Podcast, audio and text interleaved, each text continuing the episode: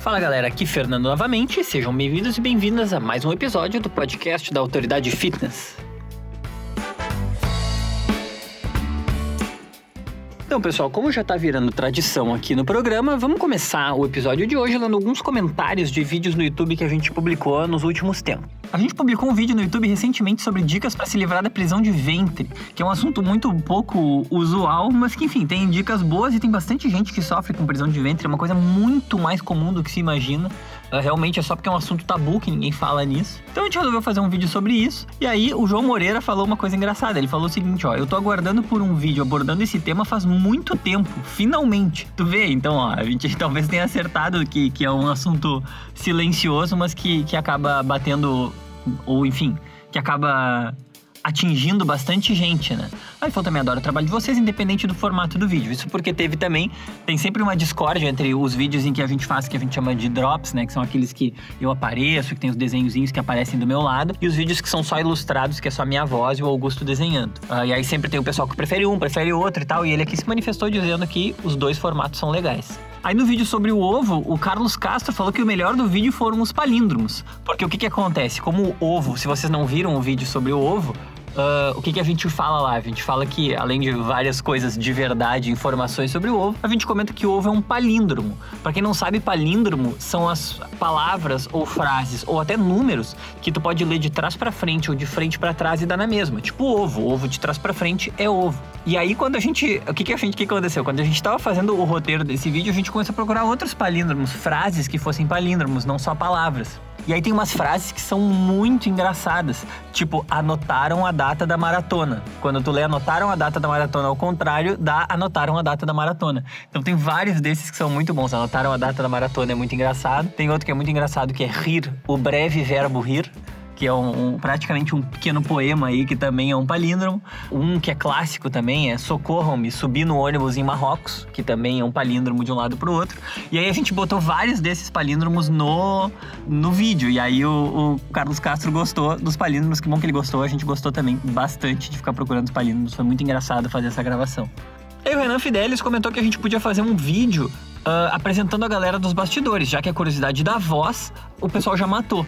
É verdade, o pessoal dos bastidores aparece de vez em quando em alguns dos drops. Realmente tem que aparecer mais, vamos ver se a gente mostra mais e tal. É aquela coisa, né? As coisas vão aparecendo aos pouquinhos, à medida que o pessoal vai acompanhando aquilo que a gente faz, vai conhecendo uma coisa ou outra assim.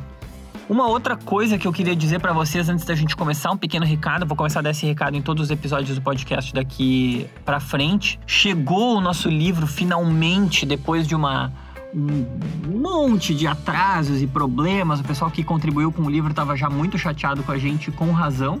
A gente já não tinha mais uh, como pedir tantas desculpas, porque acabou atrasando, problemas com o editor. A gente, enfim, foi a primeira vez que a gente fez um livro uh, físico, né, do mundo real. E aí a gente acabou uh, tendo uma série de atrasos que a gente não estava prevendo. Quando ele finalmente chegou, tá lindo, lindo, lindo, de capa dura, colorido, tá uma coisa assim, ó. Não, não por nada, mas a gente tá muito orgulhoso mesmo. A gente já tá montando todos os kits agora para todas as pessoas que contribuíram, então tem 700, quase 800 pessoas que vão receber os livros nas suas casas porque contribuíram e já vai ter um, uma outra parcela de livros que vai estar disponível para venda nas livrarias, venda online e tal. Então qualquer dúvida podem mandar direct no Instagram, podem mandar e-mail para contato@autoridadefitness.com. A gente encaminha para os lugares onde dá para comprar os livros ou então dá para ir na Saraiva, na Cultura e pedir pelo livro mesmo. O pior que pode acontecer é eles dizerem nós vamos ter que encomendar, mas é bom porque daí se você estiver passando por uma cultura, quem estiver nos ouvindo, estiver no shopping center agora ou por uma Saraiva ou por qualquer livraria, é bom entrar e pedir. O nome do livro é Como Logo Existo, porque daí eles vão começar a sinalizar: opa, esse livro aí o pessoal tá querendo, o pessoal tá querendo e tal. E é sempre bom pra gente mandar um sinalzinho pra editora, galera, imprimam mais que o pessoal quer tá? Esse é o recado. O livro breve, breve, breve vai estar venda online para todo mundo que contribuiu. Qualquer dúvida pode mandar e-mail para a gente também. Não se preocupem, agora os livros estão chegando. Uh, não, não tem mais o que atraso que possa acontecer. É isso aí, vamos passar pro episódio de hoje, que é sobre comer de noite, se comer de noite engorda ou não engorda. É um assunto recorrente, um monte de gente fala sobre isso conosco. A gente já fez vários vídeos uh, mais ou menos sobre esse assunto também, mas mesmo assim é um assunto que por alguma razão entrou no senso comum essa crença aí, então um monte de gente pensa isso. E porque também, assim, todo mundo já teve aquela fome no meio da madrugada, todo mundo chega em casa depois de um longo dia e aí fica pensando, nossa, o que, que eu vou comer? Que preguiça de comer e acaba pedindo uma comida qualquer ou comendo um saco de salgadinho, essas coisas acabam acontecendo. E depois a pessoa é assolada por uma dúvida: meu Deus do céu, agora que eu comi um monte de noite, eu vou engordar mais do que se eu tivesse comido isso de dia, porque de noite, quando a gente come, a gente engorda e o certo é não comer de noite. E aí a pergunta que a gente traz é bem essa: será que o horário das refeições influencia diretamente no ganho de peso? Ou será que ou será que as pessoas elas têm bons hábitos noturnos de alimentação? Será que você sabe o que você deveria e o que você não deveria comer de noite? Nesse episódio, a ideia é a gente explicar tudo isso, dar essas respostas e, ainda no finalzinho, dar algumas dicas sobre o que comer e o que não comer de noite para garantir uma boa noite de sono e para que no dia seguinte você acorde de bom humor e acorde agradecendo a gente pelas dicas que a gente deu. Então, assim, pelo que a gente encontrou, quando a gente foi começar a fazer a pesquisa para fazer esse roteiro, a impressão que a gente ficou é que o, o pensamento, a ideia, a, a, impressão, assim, o senso comum aquele de que o hábito de comer de noite engorda, começou a partir de alguns estudos que mostraram uma correlação entre pessoas com IMC indicando obesidade, então pessoas que estão acima do peso, e o comportamento de comer tarde da noite. Mas assim, até que ponto essa correlação indica uma causalidade? Quer dizer, até que ponto uma coisa é decorrência de fato da outra e não duas coisas que estão correlacionadas, mas não necessariamente uma causa a outra. Para explicar o que, que significa essa questão de que correlação não é causalidade, a analogia melhor é a seguinte, ó. Imaginem que está chovendo, tá? Quando está chovendo acontecem duas coisas. O chão está molhado e as pessoas andam de guarda-chuva. Se uma pessoa não sabe direito o que ela está procurando, e ela não entende o que é a chuva, o que pode acontecer numa pesquisa? A pessoa está estudando várias variáveis, mas ela não sabe o que causa uma ou o que causa outra. Então, para quem está observando de fora, vamos dizer que um alienígena esteja observando essa situação e ele não sabe o que é chuva. Ele não conhece chuva. Ele vai olhar todo mundo de guarda-chuva, vai ver o chão molhado e vai dizer: quando as pessoas andam de guarda-chuva, isso molha o chão. O chão fica molhado. Eu, quando eu dou esse exemplo, fica óbvio que é absurdo, entendeu? E que assim, o chão molhado e o guarda-chuva, eles estão correlacionados, mas um não causa o outro. O que causa as duas coisas é uma terceira coisa que é a chuva. Mas se a gente não conhece a chuva e não tá olhando para a chuva, a gente pode muito bem ter esse tipo de ideia que, no caso da chuva, a gente sabe que é maluca, mas no caso de variáveis que a gente não conhece direito, pode ser que não sejam. Então, assim, quando os caras os caras, olha eu falando, né? Quando os pesquisadores encontram uh, que existe uma correlação entre o IMC indicando obesidade e o comportamento de comer tarde da noite, pode ser que um cause o outro, mas pode ser também que tenha uma terceira coisa que cause os dois. Cause pessoas que comam à noite e cause obesidade, mas que um não cause o outro. Tô dizendo isso porque, assim, é, é esse tipo de coisa que a gente vai abordar hoje. E assim, além desses estudos, Muita gente pode achar que a gente come de noite uh, e engorda por causa do funcionamento do nosso metabolismo durante a noite, que acaba criando esse, é, essa certa impressão, esse certo senso comum que na verdade não faz tanto sentido assim, já adiantando um pouco uh, as conclusões do nosso, do nosso episódio. No período da noite, a gente está num estado mais relaxado, com menos exigência energética das funções cerebrais e menos processos metabólicos diferentes acontecendo ao mesmo tempo. E aí, como a gente não está tão ativo quanto durante o dia, as consequências de curto prazo da nossa alimentação, como por exemplo a retenção de água e a absorção dos nutrientes, acabam ficando mais aparentes. Isso significa que se a pessoa come o jantar e logo em seguida vai deitar, ela vai perceber efeitos no corpo, como talvez uma letargia, como talvez um inchaço abdominal, talvez algum tipo de retenção de líquido, dependendo de como a pessoa comeu. Mas isso não significa que a pessoa vai ganhar mais gordura durante a noite ou que a pessoa está absorvendo mais nutrientes ou que ela está mais gorda só porque ela comeu de noite. O acúmulo de gordura ele não acontece da noite pro dia. Então, assim, esses sinais aparentes, eles são só aparentes, eles não são realmente uma coisa sistêmica. Se a pessoa se alimenta mal o dia inteiro, provavelmente ela vai chegar de noite morrendo de fome e vai acabar jantando mais do que comeu o dia inteiro. Se isso vira um hábito, quer dizer, se isso acontecer com frequência, a gente aí sim tem uma má notícia. Você vai engordar, mas não vai engordar porque você come de noite, e sim porque come em excesso durante muitos dias consecutivos.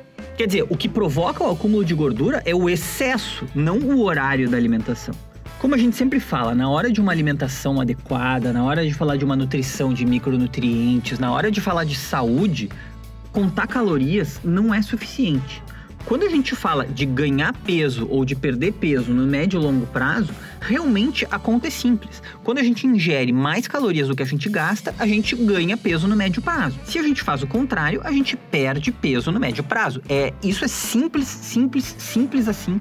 Não tem como fugir dessa conta. O que a gente sempre bate na tecla de que não adianta contar calorias é que não adianta a pessoa emagrecer sem saúde, emagrecer e deteriorar a sua nutrição de micronutrientes, deteriorar o funcionamento do metabolismo para emagrecer. Por isso que contar calorias não é suficiente. Mas assim, pensando de uma forma bem macro, é isso mesmo, entendeu? Se a pessoa come em excesso dia após dia após dia após dia, no fim de seis meses ela vai ter ganhado peso. Não tem como ser diferente.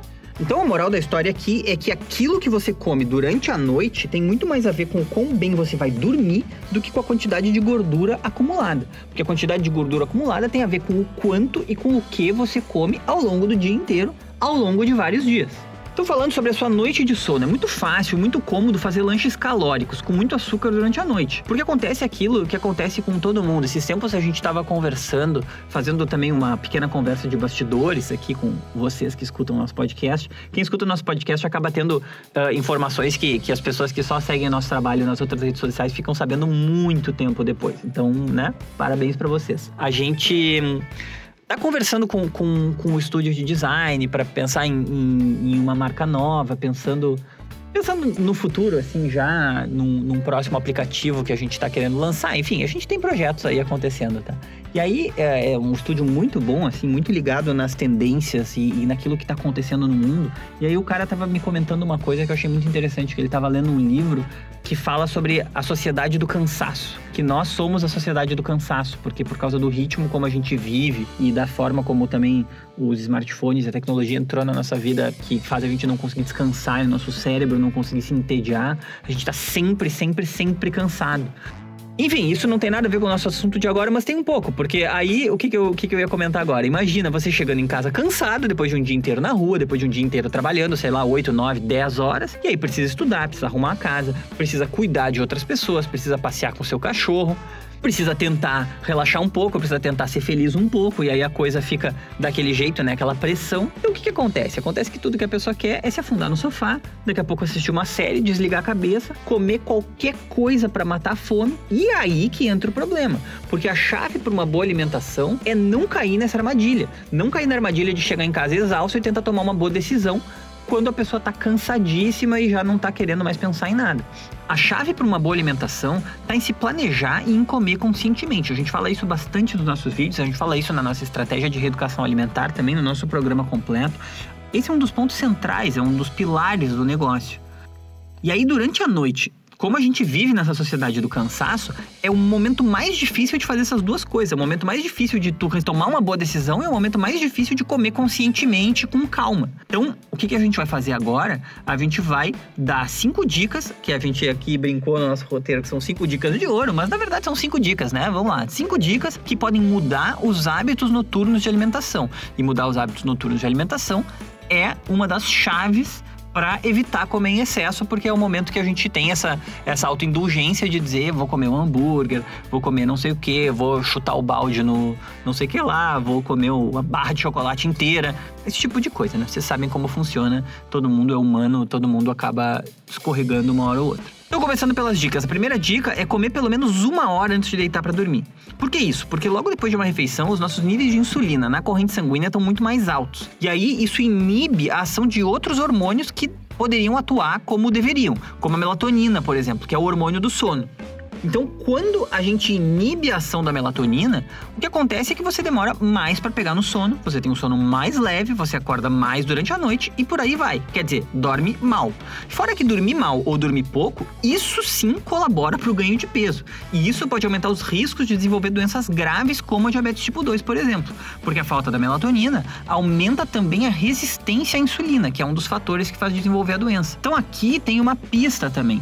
Quer dizer, comer à noite não é um problema em si, mas comer uma refeição muito pesada e, vamos dizer, à meia-noite e dormir imediatamente depois, isso sim pode fazer tu ganhar peso no médio prazo, porque isso pode aumentar a resistência à insulina, diminuir a ação da melatonina, faz dormir mal, faz dormir pouco, faz ter um, uma qualidade de sono ruim, e essa qualidade de sono ruim, essa sim colabora para o ganho de peso. Eu já comentei em um outro episódio do podcast, para quem não ouviu, eu vou comentar de novo. Existem já é, é uma coisa que ainda é, não é é, não é 100% garantida, tá?